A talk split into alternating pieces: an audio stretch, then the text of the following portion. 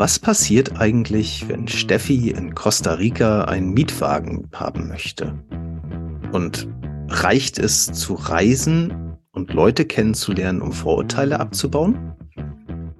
In dieser sicherlich ein bisschen besonderen Folge erzählt uns Steffi ein bisschen was von ihrer Weltreise und ich finde, wir lernen trotzdem genug über Vorurteile und Stereotype. Viel Spaß dabei.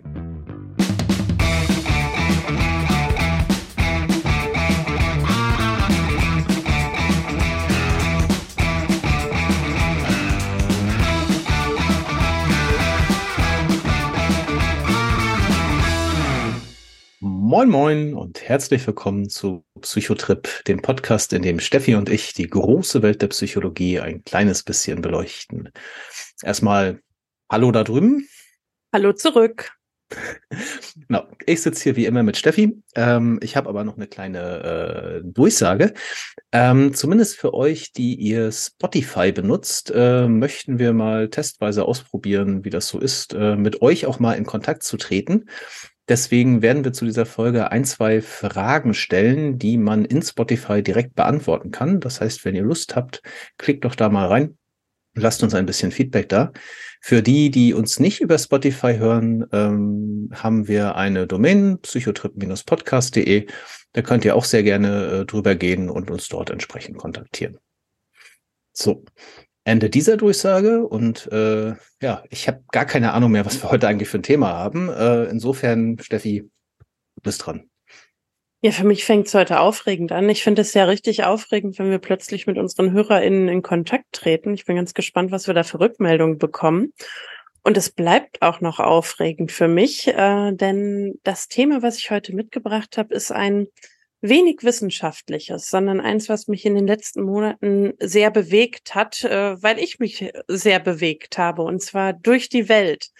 Wir schauen uns ja nicht nur die bunte Welt der Psychologie in diesem Podcast an, sondern die meisten haben es wahrscheinlich in den Zwischentönen schon rausgehört. Äh, ich habe mir auch die echte Welt da draußen in den vergangenen Monaten angeschaut und war acht Monate unterwegs. Und das macht oder ja, nicht macht was mit einem, sondern hat natürlich mit mir auch viel gemacht, viele Gedanken losgetreten. Und ein paar davon möchte ich heute mitbringen und gerne gemeinsam mit dir einfach diskutieren, nochmal auf die Reise schauen und ein bisschen reflektieren, was ich so erlebt habe, was ich mitgenommen habe. Und ich habe mir ein Thema ausgeschaut, ähm, das mich unter anderem immer mal wieder beeinflusst hat über die Reise hinweg. Und das ist das Thema Vorurteile und Stereotype. Und die Frage, wenn wir reisen, baut es eigentlich Vorurteile und Stereotype ab oder gehört da noch mehr zu, damit das passiert? Das ist das Thema, was ich heute mitgebracht habe. Finde ich sehr interessant und freue mich drauf. Jetzt betrifft dieses Thema Vorurteile, Stereotype gegenüber Kulturen ja nicht nur die Frage, ob wir reisen oder nicht, sondern ist kein Geheimnis. Wir leben in einer globalisierten Welt. Also wenn man in einer Großstadt auf die Straße tritt, ähm, aber auch zunehmend in, in kleineren Städten, mittelgroßen Städten, hört man unzählig viele Sprachen, sowohl von Menschen, die dauerhaft in Deutschland wohnen, aber auch von vielen Touristen, Touristinnen, Urlauberinnen und es ist sehr allgegenwärtig, dass wir in einer Welt leben, in der wir immer wieder mit anderen Kulturen konfrontiert sind. Wir haben Kollegen, Kolleginnen aus der ganzen Welt. Und natürlich, das gilt nicht für alle Leute. Manche haben mehr Kontakt zu Menschen anderer Kulturen, manche haben weniger Kontakt zu Menschen anderer Kulturen. Aber immer wieder machen wir, glaube ich, die Erfahrung, dass Kultur, kulturelle Identität ein Teil von uns ist, der dazu führen kann, dass wir in eine bestimmte Ecke rutschen, dass Menschen bestimmte Erwartungen an uns haben. Also so ein typisch deutsches Stereotyp, das uns überall auf der Reise begegnet ist, ist, äh, Deutsche sind immer unfassbar pünktlich. Denkt jetzt jeder, habe ich schon tausendmal gehört. Und ja, genau, also habe ich schon tausendmal gehört und werde ich auch noch tausendmal hören weil diese Erwartung an uns ist, wir sind pünktlich, gewissenhaft, genau und dabei manchmal auch ein bisschen unfreundlich. Und das ist was, das ist mir zum Beispiel so oft begegnet, dass ich dachte, das ist jetzt nur ein kleines Vorteil, Stereotyp, aber ist doch vielleicht ein ganz guter Aufhänger. Mhm. Ich bin gerade über äh, den Begriff der kulturellen Identität gestolpert. Ähm, in meiner Definition wäre das etwas, dem ich mich zugehörig fühle und über das ich mich identifiziere. Also sprich, eine Gruppe ähm, nicht, überleg grad, kann das, kann das auch etwas sein, wo ich, wo ich eigentlich nicht dazu, nee, also schon dazu gehöre, aber mich nicht mit identifiziere. Also ist kulturelle Identität auch etwas, was mir unfreiwillig übergestülpt sein kann? Damit habe ich mich ehrlich gesagt gar nicht beschäftigt, ähm, finde aber den Einwand sehr nachvollziehbar. Also mag sein, dass ich den Begriff einfach unpräzise verwendet habe. Ich würde okay. auch sagen, kulturelle Identität ist eher was, womit ich mich selber identifiziere wo ich mich auch selbst zugehörig fühle. Aber ich zum Beispiel kann mich sehr gut mit diesem Pünktlichkeitsstereotyp auch identifizieren. Ach so. Vielleicht hast du deswegen so oft damit zu tun. Ich nehme mal was anderes. Also was, was nicht so eingängig ist, wie Deutsche sind immer sehr pünktlich, ähm, sondern was, was jetzt spezifischer eine Situation war, die mir begegnet ist oder die ich erlebt habe und die mir sehr in Erinnerung geblieben ist, über die ich noch lange nachgedacht habe. Ähm, wir haben nach vier Monaten auf der Reise den Kontinent gewechselt. Wenn ich wir sage, äh, meine ich meine Schwester und mich, mit der ich acht Monate unterwegs war. Die ersten vier Monate waren wir in Zentral- und Südostasien, die zweiten vier Monate in Zentral- und Südamerika. Und nach vier Monaten haben wir uns auf den Weg gemacht, 48 Stunden Flugzeit von Singapur nach Costa Rica. Hat so richtig viel Spaß gemacht, wie man sich vorstellen kann. Es war einfach endlos. Es war, naja, verhältnismäßig bequem, aber nach 48 Stunden auch einfach richtig unbequem und wir waren völlig müde und K.O.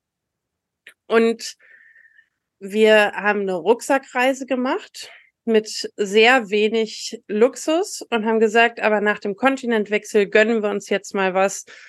In Costa Rica geht das auch zwei Wochen Mietwagen und dann sehen wir einfach mehr von dem Land und kommen leichter in Ecken, wo wir sonst nicht so gut hinkommen würden. Haben ewig vorher einen Mietwagen reserviert. Die Bewertungen waren so lala, war aber der günstigste Mietwagen, den wir finden konnten. Und ich dachte schon so, eh, Mal sehen. Get what you pay for. ich ich habe ähm, mal wieder das Schlimmste befürchtet und trotzdem gehofft, dass alles gut geht. Ähm, ich habe mich aber verhofft, ging nicht alles gut. Wir sind gelandet äh, und zum Autoschalter hingelaufen. Stand auch ein ganz netter Mann, der vorher schon im Streit mit den zwei vorherigen Kunden war und denen mitteilt, es gäbe kein Auto dachte ich schon so, schade. Die zogen dann von dann. Wir unterhielten uns mit ihm. Er sagte erst, ja, ja, Auto ist fertig. Ich dachte so, ach, wunderbar. Im nächsten Satz sagte er dann, ach nee, doch nicht, es gibt kein Auto. Ist ja klingt manchmal so einem. Klingt nach einem Problem, was Geld jederzeit lösen kann. War nicht so. Zumindest war es nicht mein Eindruck. Ähm, wir haben das dann über ja, den Ausdruck unserer Unzufriedenheit äh, gelöst, indem wir gesagt haben, wir fänden das völlig unnachvollziehbar. Wir haben ja schon bezahlt. Also wir mussten nicht noch bezahlen, sondern wir hatten schon bezahlt und wir hätten jetzt auch gerne das Auto, denn wir wollten ja am nächsten Tag losfahren. Plötzlich war dann doch wieder ein Auto da. Wir waren uns sehr einig mit ihm. Er war sehr nett zu uns. Wir haben uns gut geplauscht. Er hieß Oscar. Und Oscar hat uns dann in einen kleinen Van gesetzt und zu der Autovermietung gefahren, wo ein Mann saß, der nicht so nett war wie Oscar. Ähm, der war, glaube ich, wirklich schlechter Stimmung, dass er uns sein letztes und teuerstes Auto geben musste für den gleichen Preis. Und in dem Moment ist ihm dann eingefallen, dass es eine Steuer in Costa Rica gäbe, die alle Leute bezahlen müssten. Und wenn wir sie nicht bezahlen würden, dann gäbe es auch kein Auto für uns. Und wir könnten ja auch gerne wieder gehen. Aber er hatte natürlich schon unser Geld. Haben also mal wieder zum Ausdruck gebracht, dass wir damit nicht einverstanden sind und dass wir doch den Eindruck hätten, dass dieses Geld dann vielleicht nicht in die Unternehmenskasse fließen würde. Womit er nicht einverstanden war. Und dann Argumente auspackte, die mich völlig unvorbereitet getroffen haben. Er hat dann auf uns eingeschimpft und gesagt, ich wäre arrogant, ich käme mit äh, so einer westlichen Überzeugung, dass mir die gesamte Welt gehören würde und ich würde ihn wohl für einen Urwaldaffen halten und so würde er nicht mit sich umgehen lassen und ich sollte mal Respekt lernen. Ich war erstens getroffen und zweitens überrascht, weil das das erste Mal in meinem Leben war, dass mir jemand sowas wie Rassismus oder koloniales Verhalten vorgeworfen hätte. Es ist was, wo ich sonst überzeugt wäre, dass ich mich so nicht verhalten würde und in dem Moment wirklich überrascht und auch getroffen war, dass mir der Vorwurf entgegengeworfen wurde. Ich habe dann auch viel drüber nachgedacht und auch viel mit meiner Schwester noch drüber geredet und wir sind uns natürlich aus unserer Perspektive ziemlich einig, dass der Vorwurf nicht der Situation entsprach und meine Interpretation ist, dass mein Beschweren gut in seine Vorurteile passte von Menschen, mit denen er bereits Erfahrungen gemacht hat und die sich ihm gegenüber so verhalten haben.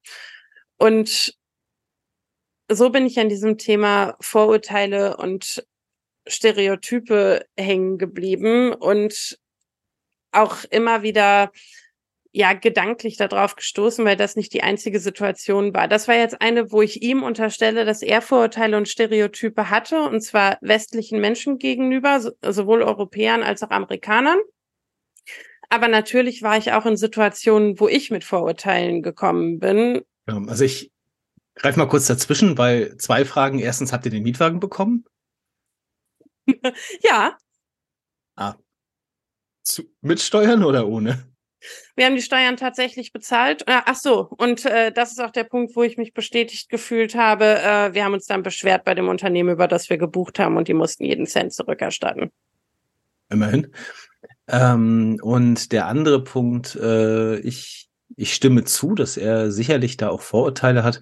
Ähm, würde aber hier auch sagen, dass da sicherlich auch eine Strategie dahinter stecken könnte. Na, also ähm, dass er sicherlich auch die Erfahrung gemacht haben wird, dass wenn er verhandelt, und nennen wir das jetzt mal verhandeln, auch wenn es nach westlichen Maßstäben eher eine Art Erpressung ist, ähm, wenn er verhandelt und dann so eine Keule rausholt, ne, so nach dem Motto, ja, und du willst mich ja hier nur über den Tisch ziehen, weil du mich für einen Umwelt, äh, Urwaldaffen hältst, ähm, das, dass das auch einen Effekt hat und dass er damit bestimmt auch öfter mal zum Ziel kommt. Ne? Also, denn dann spielt er letztlich mit den, mit den Vorurteilen, mhm. das heißt ja nicht, dass er sie wirklich hat, ne? Genau, also ich, ähm, ja, ich stimme völlig zu und ich entscheide mich jetzt aber auf diesen zweiten Punkt zu gucken, weil ich, wie gesagt, gemerkt, also das war der Moment, wo ich mit mhm. Vorurteilen anderer konfrontiert war.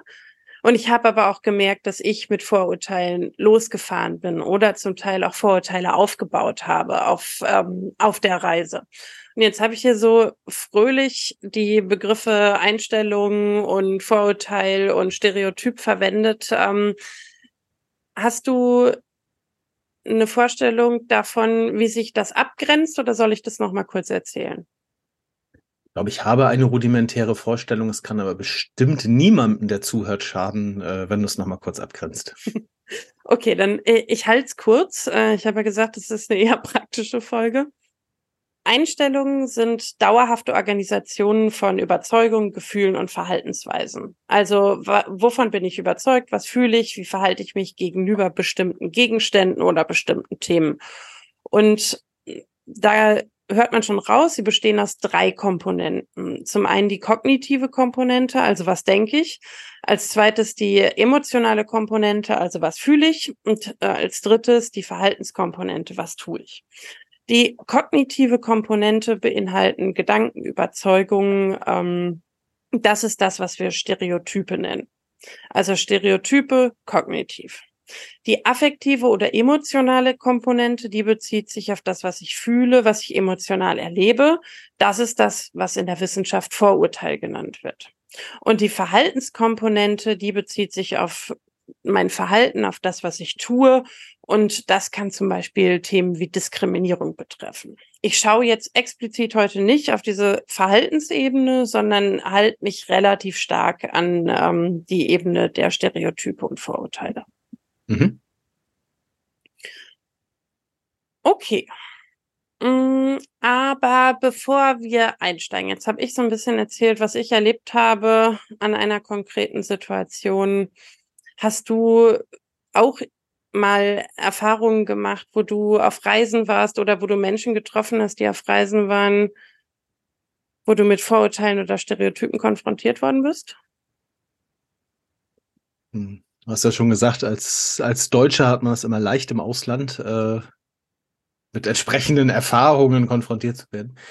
Ähm, ich erinnere mich, ich hatte mal eine äh, Freundin aus Österreich. Ich war mit ihren, äh, ähm, mit ihr und ihren Eltern in Ungarn. Ähm, und Österreich-Ungarn ist ja vielen jetzt noch geschichtlichen Begriff. Und ähm, es war dort sehr spannend. Ich überlege bloß gerade, ob das wirklich was mit Stereotypen und Vorurteilen zu tun hat. Wahrscheinlich am Ende schon. Ähm, es war relativ spannend, weil wenn man Deutsch geredet hat, wurde man dort doch sehr, sagen wir zurückhaltend, vorsichtig ausgedrückt, äh, behandelt. Ähm, und sobald das Österreichische durchkam, hat sich das mal eben um, um 180 Grad gedreht. Ne? Also was, was sehr, sehr freundlich. Also war jetzt in einem Gebiet in Ungarn am Balaton, ne? keine Ahnung, ob das überall so ist. Ähm, und ja, es ist, war natürlich so, wie man sich das vorstellt. Ne? Es gab auch den einen oder anderen deutschen Urlauber, der so genau dieses, äh, dieses Verhalten zum Fremdschämen gezeigt hat und da irgendwie äh, den Leuten durchs Restaurant nachgebrüllt hat oder so. Ähm, aber ich fand das schon recht spannend und hab's leider durch meine Landsleute dort an der Stelle auch so ein bisschen äh, bestätigt gesehen, dass das die Reserviertheit oder dieses äh, sich nicht so offen zeigen gegenüber den Deutschen, ne, so als Gruppe, ähm, da schon irgendwo seine Berechtigung hatte. Ähm, genau, also das, das fällt mir jetzt so direkt zum Thema Reisen ein an der Stelle. Mhm. Ähm, genau, ansonsten ganz, ganz anderes Beispiel, was mir öfter so äh, unterkommt, ist, wenn man so äh, in, im Berufsleben in Firmen unterwegs ist, die so ein bisschen zweigeteilt sind, also wo man irgendwie zum Beispiel produzierende äh, Mitarbeiter hat ähm, und Verwaltung, ne, so oder Dienstleistung und Verwaltung oder so. Ähm, das ist schon häufiger begegnet, dass man da so eine richtige, richtige Kluft zwischen diesen beiden Welten hat. Ne? Also ne, man hat irgendwo so die, die äh, in, in Amerika sind es, glaube ich, die Blue Collar und die White Collar, ne? Mhm. Ähm, dieses, äh, die Leute, die irgendwie richtig anfassen und die Leute aus Teppichland, die irgendwie gar keine Ahnung haben, was da eigentlich passiert. Das ist so, so eine Stelle, wo, ich, das, wo das immer sehr präsent ist, ne? So äh, die unten haben keine Ahnung, wie das Geschäft eigentlich funktioniert und die oben quasi, also die, die Verwaltung, äh, die wissen aber nicht, wie Arbeit funktioniert. So, und dann mhm. haben so beide Welten ihre Abgrenzung. Ja. Mhm. Ähm, hast du Erfahrungswerte darüber, wie Vorurteile und Stereotype entstehen? Sehr leicht. mhm. ähm, ich glaube, das kannst du gleich besser erklären. Mhm, äh, erklären tue ich es auch gerne. Ich habe gefragt, weil ich diesen Abgleich mit Erfahrungen sehr spannend finde, weil ich glaube, jeder von uns, also zumindest ich kenne das, dass sich Stereotype, Vorurteile ausbilden und dass man die dann hat und mit denen rumläuft. Und ich bin an diesem Punkt angekommen, mich zu fragen, aber wo kommen die denn eigentlich her? Und ja, sehr leicht. Ich glaube auch, dass die mhm. sehr leicht entstehen. Aber wo, woher? Lass mich, dann lass mich nochmal überlegen. Ähm, also ich kann jetzt so aus, aus persönlicher Erfahrung, würde ich mal sagen, dass viele von den Vorurteilen, Stereotypen, also wenn ich jetzt drüber nachdenke, wenn das so ähm, negative sind, ähm, habe ich das schon gehabt, mehrmals eigentlich, ähm, dass das so Gruppen waren, wo ich nicht dazugehören wollte. Ja, also sprich, äh, so eine, so eine Abgrenzung ähm, zu, zu eben jemanden, der letztlich ähnliche Dinge tut wie ich oder eine Gruppe, wo ich dazugehören könnte, ja, aber mit denen ich nicht in Anführungszeichen in einen Topf geworfen werden wollte. Also für mich war das zum Beispiel mal ein großes Thema, ähm, als ich äh, angefangen habe, mehr Beratung zu machen. Ne? Und inzwischen würde ich auch von mir sagen, ich bin Berater. Ähm, und das ist ein Wort, mit dem habe ich am Anfang unglaubliche Schwierigkeiten gehabt, weil für mich Berater, ne, also das ist ja gerade eben so mit, mit Produktion und Teppichland. Und für mich war das fast so ähnlich. Ne? So ein so Berater ist irgendjemand, der kommt weltfremd in Unternehmen, hat keine Ahnung und erzählt irgendwie, was, was zu tun ist. Und so mit, mit solchen Leuten will ich nichts zu tun haben. Ähm, und ich glaube, es gibt heute genug Leute, die meinen Job irgendwie so sehen. Ne? Und das ist irgendwie auch blöd für mich, weil äh, ich wollte da nicht landen in dieser Schublade. Ähm, und deswegen habe ich aber so eine ganze Zeit lang gegenüber Beratern wirklich eine sehr, sehr große Abneigung gehabt. Äh, und diese, ähm, ja, also das, das kenne ich so aus persönlicher Erfahrung, glaube ich, schon ein paar Mal gehabt. Mhm. Ähm, ja, du nix schon ganz begeistert. Also es muss, die, die Fährte muss, muss auch der, der Theorie entsprechen. Das ist ja schön. Ja, da, da schlägt sich die Brücke zwischen praktischer Erfahrung und der Theorie. Ähm, ich habe mich entschieden, so drei Themen mal aufzugreifen. Ich würde nicht sagen drei Theorien, weil so tief bin ich dieses Mal nicht reingegangen, dass ich jetzt die Theorien genau erklären würde. Aber ich würde gerne den Gedanken anreißen. Also, was bei dir schon drin steckte, ist dieses Thema soziale Identitätstheorie. Für alle, die sagen, Moment, da haben wir doch schon mal drüber gesprochen. Ja, haben wir. Ähm, ich glaube, in der Folge über Konformität. Und soziale Identitätstheorie besagt, dass Menschen einfach ein angeborenes Bedürfnis haben, sich mit einer Gruppe zu identifizieren. Wir wollen irgendwo dazugehören. Und das führt dazu, dass das unsere sogenannte In-Group wird. Also das sind mhm. die Menschen, die uns nah sind. Das ist jetzt das Gegenteil von dem, was du beschrieben hast, sondern wir wollen dazugehören. Wir können dazugehören und wir wollen auch gern dazugehören. Und mit dieser Gruppe identifizieren wir uns. Ähm, der Effekt dient hauptsächlich dazu, dass der Selbstwert gesteigert wird. Also wir fühlen uns gut, wenn wir dazugehören. Und entwickelt wurde das Ganze von Henri Taschfell, ich glaube, man spricht ihn so aus, ganz sicher bin ich aber nicht, und John Turner schon in den 70er Jahren. Da gibt es zahllose Experimente zu, die untersucht haben, was sorgt eigentlich dafür, dass wir uns einer Gruppe zugehörig fühlen und was sorgt dafür, dass wir uns nicht zugehörig fühlen. Aber auch hier ist die Antwort analog. Es geht ganz einfach. Es können Kleinigkeiten sein. Also man hat solche Experimente gemacht, wie man hat Leuten gesagt, hier, ihr seid die Gruppe, die den Künstler gut findet, äh, was weiß ich, Monet, mhm. und ihr seid die Gruppe, die findet Kandinsky gut. Und darüber hatte ich plötzlich einen Bezug zu den Menschen, die in dieser Gruppe waren, obwohl ich vielleicht mich vorher für Monet und Kandinsky nie besonders interessiert habe. Waren, waren an der Stelle, glaube ich, sogar Schulkinder, ja. Also wir, wir haben definitiv mal drüber geredet. Mhm. Ich glaube, Konformität ist eine heiße, heiße Fährte. Mhm. So, also eine Hypothese ist diese soziale Identitätstheorie und es heißt, ich möchte irgendwo zugehören und dafür brauche ich erstmal was, womit ich mich identifizieren kann. Etwas, was in dem Zusammenhang immer auf der Gegenseite steht, ist, ich brauche was, wovon ich mich abgrenzen kann. Und das ist dann die Fremdgruppe. Ähm, die wird in dem Fall als ähnlicher wahrgenommen, als sie eigentlich ist. Also zum Beispiel wir in der Verwaltung und die in dem produzierenden Bereich des Unternehmens oder wir in Costa Rica und die Westler. Und in, durch diesen Effekt von Identifikation mit einer Gruppe In-Group und der Abgrenzung und der Wahrnehmung einer anderen Gruppe als homogen habe ich einen In-Group-Out-Group-Effekt, also wir und die. Und das ist schon mal ein wesentliches Erklärungsmodell dafür, dass es überhaupt Stereotype und Vorurteile gibt, weil ich etwas habe, womit ich mich identifizieren kann und wovon ich mich abgrenzen kann. Und den Mehrwert, den ich davon habe, ist, ich fühle mich besser. Ich fühle mich mhm. aufgehoben in meiner Gruppe und ich kann mich überlegen fühlen gegenüber einer anderen Gruppe. Das sind so zwei Theorien, die in dem Zusammenhang immer wieder genannt werden. Ein ganz riesengroßer anderer Block sind kognitive Theorien. Ja. Bevor du dahin springst, ganz kurz, falls ihr die Folge sucht, sie heißt äh, genau Individualisierung und Konformität. Hab gerade mal mhm. geschaut. Da ging es darum. Okay. Dankeschön. Genau, also wer dazu gerne mehr wissen möchte, kann da noch einmal reinhören. Ähm, ein großer anderer Block sind kognitive Theorien. Das kann man so zusammenfassen mit äh, keiner macht sich gerne Arbeit oder wir sind alle gerne gedanklich faul und haben sogenannte Stereotype äh, im Kopf, äh, die uns eben helfen, bestimmte Dinge schon mal vorweg anzunehmen. Also wenn ich davon überzeugt bin oder gedanklich eben überzeugt bin, dass Menschen auf eine bestimmte Weise sind, dann muss ich mir gar nicht mehr so viel Arbeit machen, wenn ich einen bestimmten Menschen treffe. Also wenn ich dich als Deutschen am Balaton treffe, gehe ich erstmal davon aus, dass Am du schlimmsten. morgens morgens pünktlich am Buffet stehst und dann der Kellnerin hinterher brüllst. Mhm.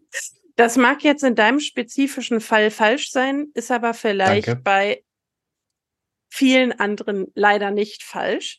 Ich Und bin nämlich damit- nicht pünktlich. Und damit muss ich mir dann einfach weniger Arbeit machen, wenn ich dich kennenlerne, weil ich nicht mehr alles neu entdecken muss. Du kannst mich dann immer noch überzeugen, dass es anders ist. Das funktioniert auch leider nicht so leicht, aber Mhm. erstmal habe ich eine äh, Einordnung davon, was wahrscheinlich von dir zu erwarten ist. Und das ist auch der Vorteil. Also zum einen, ich fühle mich besser, zum zweiten, ich muss weniger nachdenken. Mhm. Okay, ähm, dann springen wir jetzt mal zu der Frage, aber wie können wir denn damit umgehen? Also das wäre ja nur wirklich deprimierend, wenn aus Faulheit und Selbstwertbedürfnis wir durch die Welt ziehen und alle Leute abstempeln. Allport hat sich 1954 schon in seinem Buch The Nature of Prejudice damit auseinandergesetzt und die sogenannte Kontakttheorie vorgeschlagen.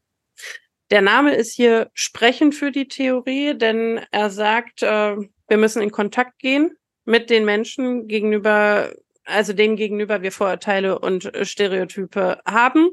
Und darüber kommen wir dann dahin, dass wir diese Vorurteile und Stereotype überwinden können. Alle Sozialpsychologen waren damals völlig aus dem Häuschen und haben gedacht, oh, super, dann ist ja bald hier das ganze Problem mit äh, der Trennung von ja, People of Color und weißen Menschen in den USA Geschichte, weil sobald wir die Rassentrennung aufheben und alle in den gleichen Lokalitäten, Schulen und so weiter sind, äh, sind die Vorurteile und so weiter aufgehoben. Mhm. War nicht so. Du schaust, als wolltest du was dazwischen sagen. Ich hatte, ja, ich hatte gerade so ein bisschen gezuckt, weil ähm, du hast ganz am Eingang hast du die Frage gestellt, ob das Reisen die die Vorurteile abbaut. Ähm, und letztlich war das die Stelle, wo ich dachte, bestimmt alleine schon durch Kontakt.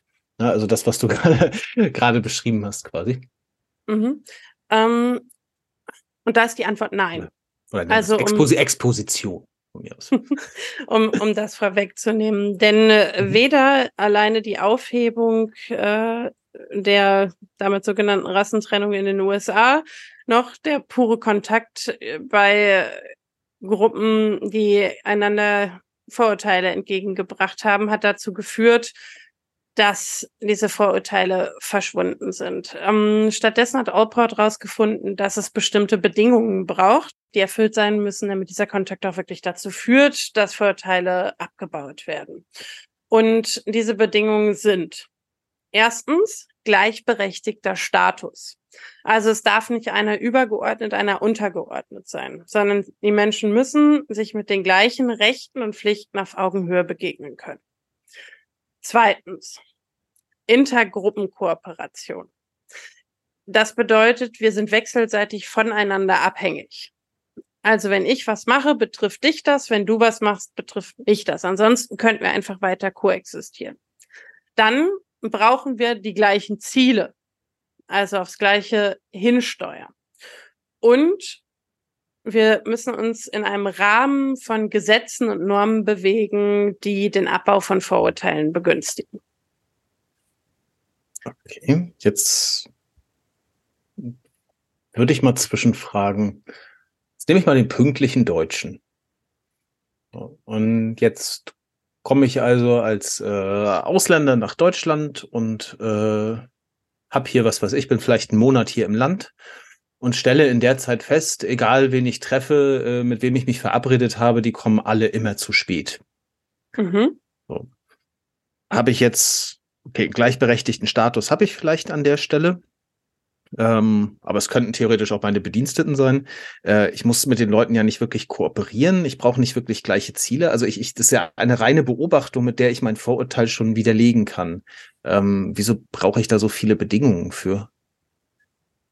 Mm, worauf du jetzt abzielst, ist nochmal spezifischer die Frage, durch Wahrnehmungen, die ich mache, wie beeinflusst das mm, meine Vorurteile und Stereotype, die ich habe. Und da haben Weber und äh, Cooker 1983 Hypothesen aufgestellt und gesagt, okay, es gibt ein sogenanntes Buchführungsmodell. Also jedes Mal, wenn ich eine Information sammle, also mhm, wenn die erste genau, wenn die erste Person zu spät kommt, wenn die zweite Person zu spät kommt, wenn die dritte Person zu spät kommt, verändere ich mein Vorurteil mhm. graduell. Mhm. Das heißt, wenn jetzt über die Zeit, die ich in Deutschland bin, jedes Mal oder jedes zweite Mal die Leute zu spät kommen, komme ich vielleicht langsam zu dem Schluss, okay, doch nicht alle so pünktlich. Oder es gibt das Subtypisierungsmodell, das man auch anwenden kann oder das auch angewendet wird. Und die Erfahrungswerte, die wir sammeln, werden in dem Fall nochmal in das Stereotyp eingeordnet. Also alle Deutschen sind pünktlich, aber Tom nicht und Philipp nicht und Anna nicht und Sabrina nicht. Und, und dann irgendwann platzt das Modell halt. Und dann mache ich noch mal eine eigene Kategorie auf, die sagt, alle Deutschen ja, aber die Gruppe nein. Mhm. Und das sind zwei nachgewiesene Modelle, die sagen, warum oder auf welche Weise sich Stereotype ändern oder eben auch nicht ändern. Allport hingegen hat stärker wirklich den Fokus auf diesen Kontakt gelegt. Also ja, meine, meine Vermutung wäre jetzt halt, dass, äh, also ich meine, sowas wie die Menschen sind pünktlich, ist halt auch so eine Ja-Nein-Geschichte, ne? Also klar gibt's da noch irgendwie so eine graduelle Abstufung, aber letztlich, das ist der Deutsche, ne? Ab fünf Minuten nach der Zeit ist man definitiv unpünktlich. Ähm, so, und äh, weiß ich nicht, vielleicht ist das andere Modell, wäre jetzt so meine Erklärung vielleicht auch für komplexere Themen. Ne? Also wenn ich jetzt irgendwie davon ausgehe, dass, ne, nehmen wir jetzt mal deinen Urwaldaffen, ne, wenn ich jetzt mit so einer, mit so einer Einstellung da äh, nach Costa Rica komme, ne, und dann, dann ist das ja nicht irgendwie eine beobachtbare Eigenschaft, sondern ich habe ja wirklich so ein komplexes mentales Modell vielleicht von jemandem vor Augen, was auch deutlich komplexer zu ändern ist. So würde ich mir das jetzt wieder beantworten. Ich sag so, wenn um sowas abzubauen, bräuchte ich auch mehr als einfach nur Beobachtung sondern wirkliche Kooperation und das, was du, was du bei Allport gerade zitiert hast. Ja, und vielleicht sind es auch einfach nur unterschiedliche Modelle. Mhm. Allport hat den Fokus auf die Kontakthypothese gelegt und hat sich angeschaut, unter welchen Bedingungen verändert sich bei Kontakt Vorurteile oder verändern sich bei Kontakt Vorurteile und in seinen Studien kamen diese vier Bedingungen raus. Das andere sind ja Modelle, wie sich Stereotype ändern. Und nicht unter welchen Bedingungen. Ich vermute, die Antwort ist einfach, die haben sich was Unterschiedliches angeschaut. Und wenn man das untersuchen würde, würde man wahrscheinlich Verbindungen stellen dazwischen finden, die ich jetzt aber nicht kenne. Ist ja vorhin auch, auch äh, Vorurteil und Stereotyp abgegrenzt und äh, Vorurteil war ja emotional. Wenn ich jetzt mal recht überlege, Pünktlichkeit ist selten emotional. Per se, jedenfalls. Genau. Und Allport bezieht sich in seinem Modell auf Vorurteile und Weber und Cooker beziehen sich in ihrem Modell auf Stereotype.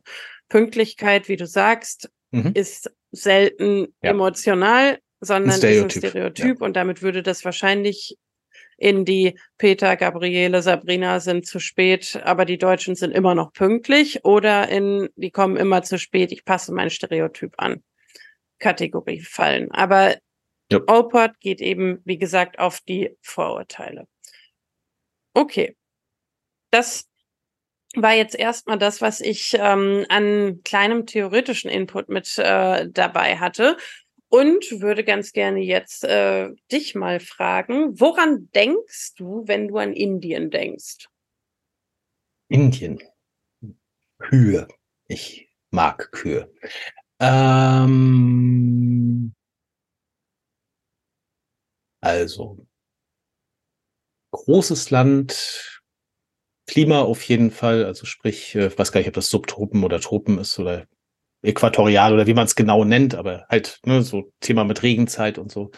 Ähm, ja, und ich habe so Bilder vor Augen von den Großstädten, also so diese, diese typischen mit äh, irgendwie eine Straße, auf der irgendwie alle wild durcheinander fahren und es ein System gibt, was dem nicht Eingeweihten halt äh, schnell zum äh, zur Todesgefahr gereicht. Ähm, das sind so die ersten mhm. Assoziationen. Und hast du eine Vorstellung, wie du dir Inder, Inderinnen vorstellst? Habe ich noch nie so wirklich drüber nachgedacht. Also ich hätte jetzt jedenfalls kein einheitliches Bild vor Augen. Ne? Ich hätte jetzt so einzelne Personen vor Augen, teilweise Leute, die ich mal kennengelernt habe oder so, aber kein, kein einheitliches mhm. auf jeden Fall. Also die, die, es ist genau schon diese Gruppe, ne, die Inder, mit denen ich schon zusammengearbeitet habe und Inderinnen, waren divers genug, dass ich da nicht irgendwo Bild vor Augen hätte jetzt, das irgendwie besonders mhm. abgegrenzt wäre. Ich glaube, viele Menschen haben ein Bild davon, wie InderInnen sind, alleine durch mediale Darstellung. Ich weiß nicht, ob du mal Big Bang Theory gesehen hast. Mhm. Da finde ich, gibt es eine sehr stereotype Darstellung eines Inders als klug, fleißig, sehr schüchtern, schlecht im Kontakt mit Frauen, Verklemmt war das Wort. Verklemmt, ja. Lustige Sprache, irgendwie amüsanter Typ. Bisschen chaotisch mhm. und die Eltern sind Controletti. Mhm. Und wenn ich so über muss aber, also für die, die's, für die, die es nicht kennen, äh, muss man allerdings dazu sagen, das ist eine Serie, die halt nur von Stereotypen lebt, ne? Also ja. die genauso ja, aufgebaut genau. ist. Da sind noch viele andere drin, aber ich habe mir jetzt äh, den Inder daraus gepickt, weil ich glaube, dass das ein gutes Beispiel ist, um nochmal zu illustrieren, wie man diese Kontakttheorie von Alport dazu verwenden kann, um zu erklären, was Reisen mit uns und unseren Vorurteilen auch macht. Und ähm, es ist nicht bei Alport stehen geblieben, sondern es gab noch einen Mann, der hieß äh, Pettigrew, glaube ich, der das Thema Kontakttheorie genommen hat und auf Kulturen übertragen hat. Und der hat gesagt, Menschen in Kontakt zu bringen unter den Bedingungen, die Alport definiert hat, kann auch dazu führen, Vorurteile interkulturell abzubauen. Und unsere Reise hat in Indien begonnen. Ich selbst hatte nicht mehr so viele Vorurteile gegen Indien, weil ich vor zehn Jahren schon mal mit meiner Schwester da war. Trotzdem sind die natürlich durch diese mediale Repräsentation immer noch sehr präsent und es gibt auch bestimmte Vorurteile, die sind bei mir definitiv immer noch vorhanden und hängen geblieben. Indien ist für mich ein kein Urlaubsland, sondern ein Reiseland. Es fordert, es ist anstrengend, laut, chaotisch, dreckig, es stinkt teilweise und aus meiner Erfahrung heraus haben Menschen ein ganz anderes Nähe- und Distanzbewusstsein. Mm. Ich hatte vereinzelt, aber noch nicht umfänglich, also noch nicht so, dass sich mein Vorurteil völlig verändert hat, die Gelegenheit, ähm, in soziale Situationen zu kommen auf der ersten Reise, die dazu geführt haben, dass ich mein Vorurteil verändert hätte. Und relativ am Anfang der Reise und nachdem wir uns vier Tage in Kalkutta gegönnt haben, was wirklich stinkt und laut ist und dreckig ist und Menschen einem viel zu nahe kommen, was man überhaupt nicht will, sind wir in die Sundarbans gefahren, also in einen Tiger-Nationalpark, wo es die meisten Tiger, glaube ich, gibt, die irgendwo auf der Welt geballt leben, in der Hoffnung, endlich mal einen Tiger zu sehen. Und in Indien haben wir nicht viele TouristInnen getroffen, die wir auf den ersten Blick als TouristInnen aus westlichen Ländern hätten identifizieren können, so dass wir mit unserem Erscheinungsbild ziemlich alleine waren. Und wir waren für die Inderinnen wahrscheinlich genauso eine große Attraktion wie die für uns. Und plötzlich saßen wir in einer indischen Touri-Gruppe auf einem kleinen Bötchen und schipperten durch die Mangrovenwälder in den Sundarbans. Und zwar mit so zehn Leutchen. Da war eine indische Familie bei, Vater, Mutter und Sohn. Da war, ich glaube, eine Junggesellenrunde dabei, zumindest das Konzept Junggesellenrunde mit mittelalten Männern. Ich glaube, die hatten einfach mal frei von zu Hause. Ganz sicher bin ich mir aber immer noch nicht. Und es waren noch vereinzelte Paare dabei, mit denen wir nicht ganz so viel nachher zu tun hatten. Auf jeden Fall waren wir die einzigen westlichen TouristInnen auf diesem Boot. Und am Anfang haben wir auch definitiv noch nicht zur Gruppe gehört. Wir saßen an anderen Stellen im Boot. Wir haben noch nicht an der Interaktion teilgenommen wir wurden auch nicht so wirklich angesprochen und ich glaube, die fanden uns auch ein bisschen befremdlich, dass wir überhaupt da waren. Und ehrlich gesagt ging es uns auch andersrum genauso. Also wir hatten jetzt kein Thema, was wir mit der Gruppe hätten besprechen wollen. Wir wussten auch nicht, wie man sich so richtig kulturell adäquat benimmt und dachten uns so, oh Gott, jetzt hier bloß nicht zu offensiv verhalten. Nachher denken die noch, wir wären irgendwie zu freizügig, zwei Frauen alleine unterwegs. Und da sieht man schon mein Stereotyp. Was, was ist die Umgangssprache an der Stelle? Englisch dann wahrscheinlich, ne? Ja. ja. Also für die nicht, aber für un, also für die untereinander ah, ja, okay. ist es natürlich Hindi mhm. oder irgendein anderer Dialekt, äh, den man da spricht. Da gibt es unzählige Sprachen, aber äh, die sprechen alle mehr oder weniger gutes Englisch und auch konversationssicher. Das heißt, ihr wart aber erstmal aus der Konversation der Gruppe quasi auch ausgeschlossen, ähm, was eben diese Sprache dann angeht. Das, deswegen fragte ich. Nein, nicht per se, denn InderInnen aus äh, gehobenen sozialen Schichten sprechen untereinander auch Englisch, um sich von, okay. in Anführungszeichen, dem Pöbel abzugrenzen. Mhm. Okay. Okay, wir, wir saßen also auf diesem Boot und waren nur äh, für oder, also für, waren nun mal jetzt zusammen in dieser Situation und voneinander abhängig. Das Boot Ihr fuhr erst, rudern. das Boot fuhr erst los, wenn alle da waren. Es wurde gegessen, wenn alle fertig waren. Und wir wollten ja den Tiger sehen. Und dafür mussten natürlich alle aus unterschiedlichen Richtungen auch rausgucken und entsprechend ruhig sein, um dann auch einen potenziellen Tiger zu sehen. Somit war die wechselseitige Abhängigkeit gegeben. Das Ziel war auch gegeben, Tigersichtung und heile hin und zurückkommen und eine gute Zeit haben. Und gleichberechtigt waren wir auch, denn keiner war dem anderen in irgendeiner Form überstellt. Wir hatten alle das gleiche Paket gebucht, wir waren alle gleich mit dem gleichen Anspruch da. Auf jeden Fall war die Gruppennorm auch so gesetzt, dass ähm, wir eine offene Atmosphäre hatten, dass schon die Erwartung des Anbieters war, alle sprechen auch miteinander, sind nett zueinander, nehmen zusammen am Essen teil und auch an den übrigen kulturellen Veranstaltungen. Wie, wie lange wart ihr da unterwegs? Zweieinhalb Tage. Ah ja, okay. Und zwar von Kalkutta bis Kalkutta so dass wir eine gemeinsame Anreise hatten. Wir haben am gleichen Ort geschlafen, wir haben zusammen gegessen, wir sind zusammen auf dem Boot gewesen, wir sind zusammen zurückgefahren. Und damit waren die Bedingungen erfüllt, die Allport definiert hat. Und über die Zeit stellte sich relativ schnell auch das Gefühl ein, wir gehören hier voll zur Gruppe. Also diese uns am Anfang, den ersten Abend noch sehr fremde Gruppe, wurde dann zu unserer. Die haben uns abgeholt, wenn es zum Essen ging. Die haben uns kleine Kekse angeboten. Die haben sich erkundigt über unser Zuhause, über unsere Regeln, über unsere Normen, wie wir so leben haben uns ihre Vorurteile über Deutsche und Europäer erzählt, haben gefragt, wie das denn in Wirklichkeit ist und wir konnten auch das Gleiche tun. Und es war wirklich so ein richtig schöner Moment, zu merken an einem Abend, oder es war der erste Abend, da saßen meine Schwester und ich in unserer Hütte und dachten uns, oh Gott, wir wollen hier nicht raus. Was uns nämlich blühte, war ein kultureller Tanz.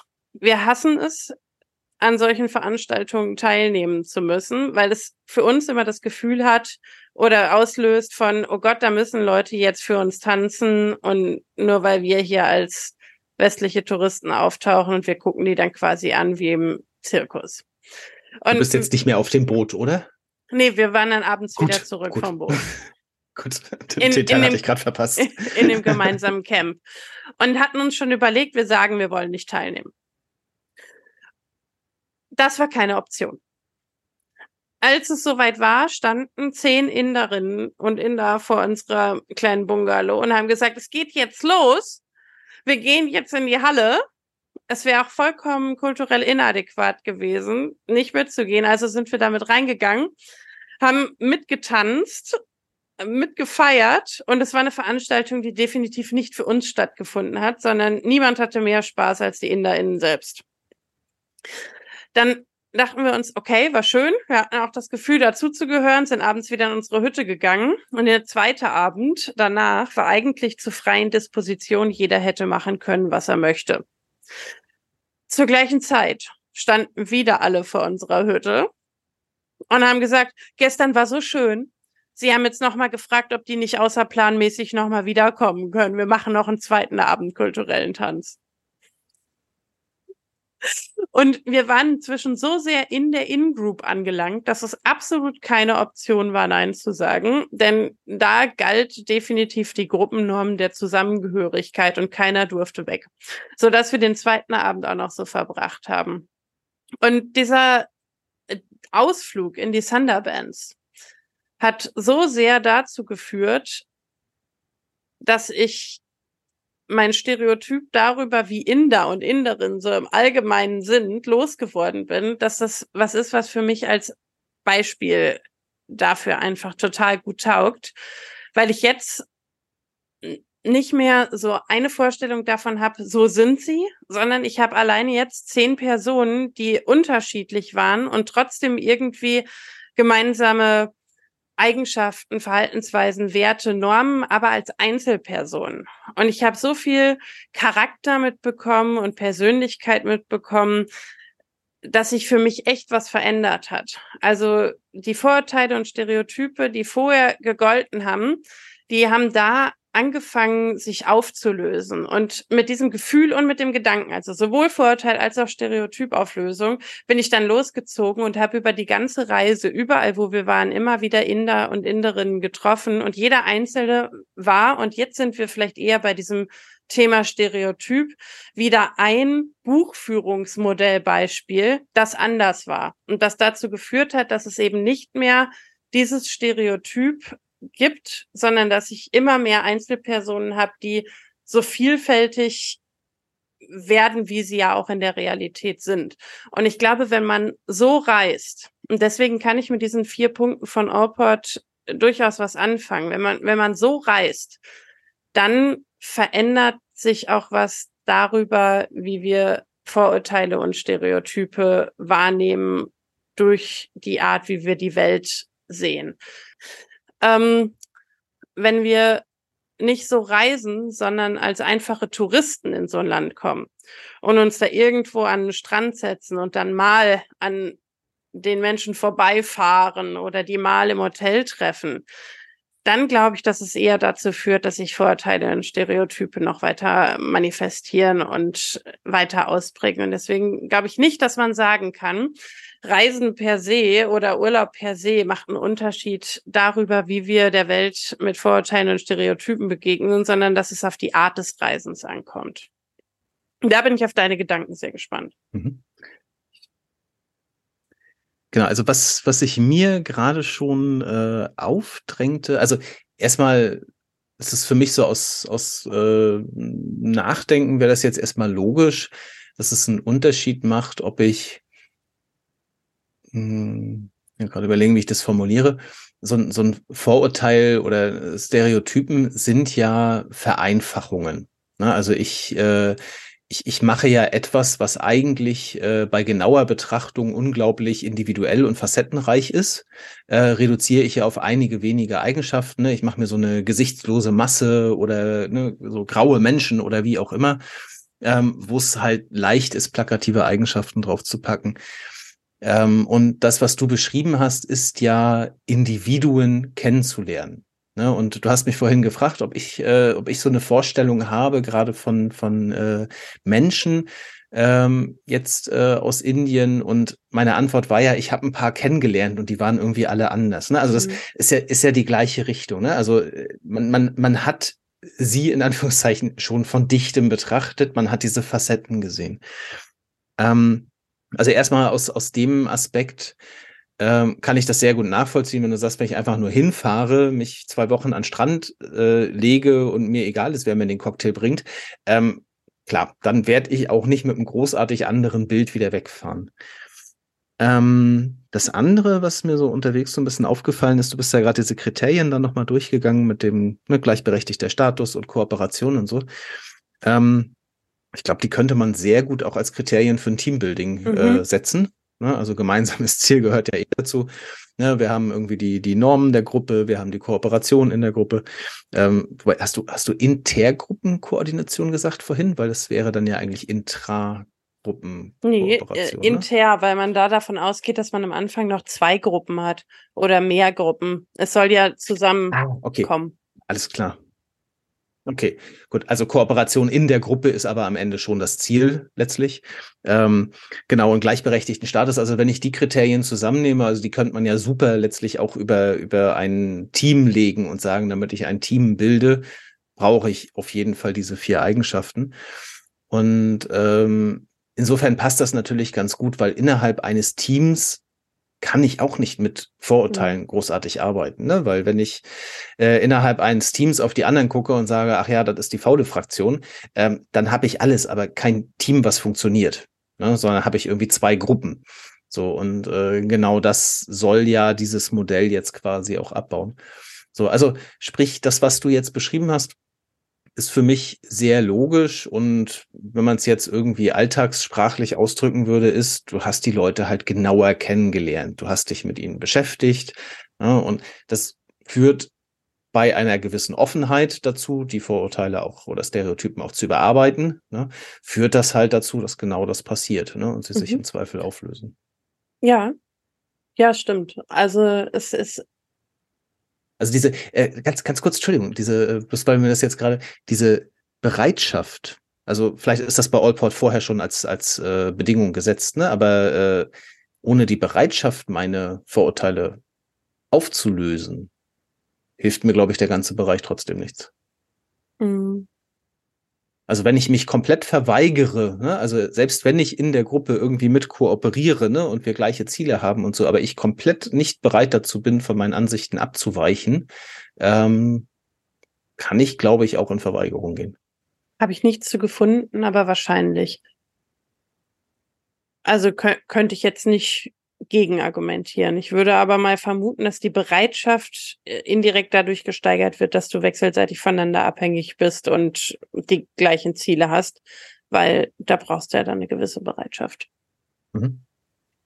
jetzt in Filmen wäre das dann irgendwie der knurrige alte Mann, der am Ende doch einsieht, dass das schon irgendwie funktioniert hat. Mm, also vielleicht ein Punkt, der mir noch, noch wichtig ist als Gedanke, dass könnte jetzt so ein bisschen wie ein Plädoyer fürs Backpacking klingen.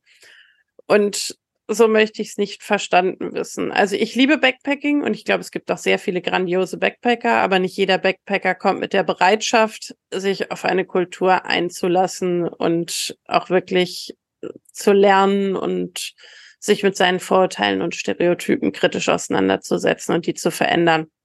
Ich glaube, dass Menschen, die einfach nur Urlaub machen und sich nur kurz in einem Land befinden, ebenso die Möglichkeit haben, sich ihre Haltung, Einstellungen, Vorurteile anzupassen, wie Menschen, die länger in einem Land sind und dass es auch viele Backpacker gibt, die einfach so sehr in ihrer hedonistischen Blase unterwegs sind, dass sie nicht in die Situation kommen, da irgendwas zu verändern und anzupassen. Deswegen glaube ich nicht, dass es die Art des Reisens ist, sondern genau das, was du gesagt hast, auch die Bereitschaft und die Offenheit dafür, sich mit der anderen Kultur und den anderen Menschen wirklich auseinanderzusetzen. Es ist vielleicht auch das kleine Plädoyer am Ende dieser Reflexionsfolge.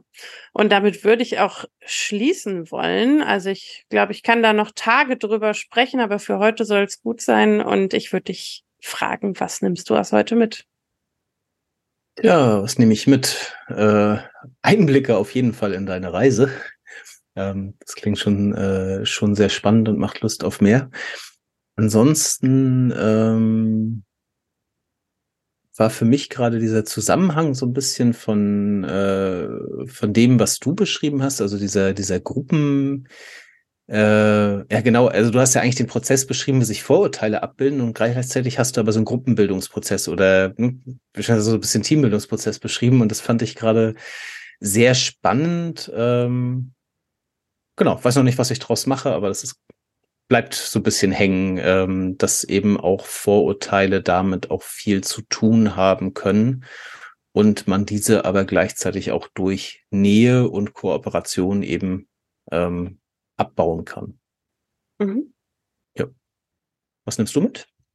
Was sehr ähnliches. Also ich fand diesen Gedanken von dir sehr anschlussfähig, dass es ja eigentlich wie ein Teambildungsprozess ist und dass wir auch da von unterschiedlichen Kulturen reden können, auch in Organisationen, Unternehmen. So hatte ich es vorher noch, noch nicht gesehen, aber ja, die Verbindung von meinem Thema hin zu anderen Themen, die uns im Alltag begegnen. Das ist, glaube ich, der Gedanke, den ich am prägnantesten aus heute mitnehme. Vielen Dank. Danke dir. Dann würde ich sagen, äh, für heute erstmal gut und ich verabschiede mich. Genau. Und äh, wie schon gesagt, äh, wenn ihr mögt, lasst uns gerne ein bisschen Feedback da, entweder in Spotify unter der Folge oder eben über psychotrip-podcast.de. Wir freuen uns drauf. Dankeschön. Bis dann. Tschüss.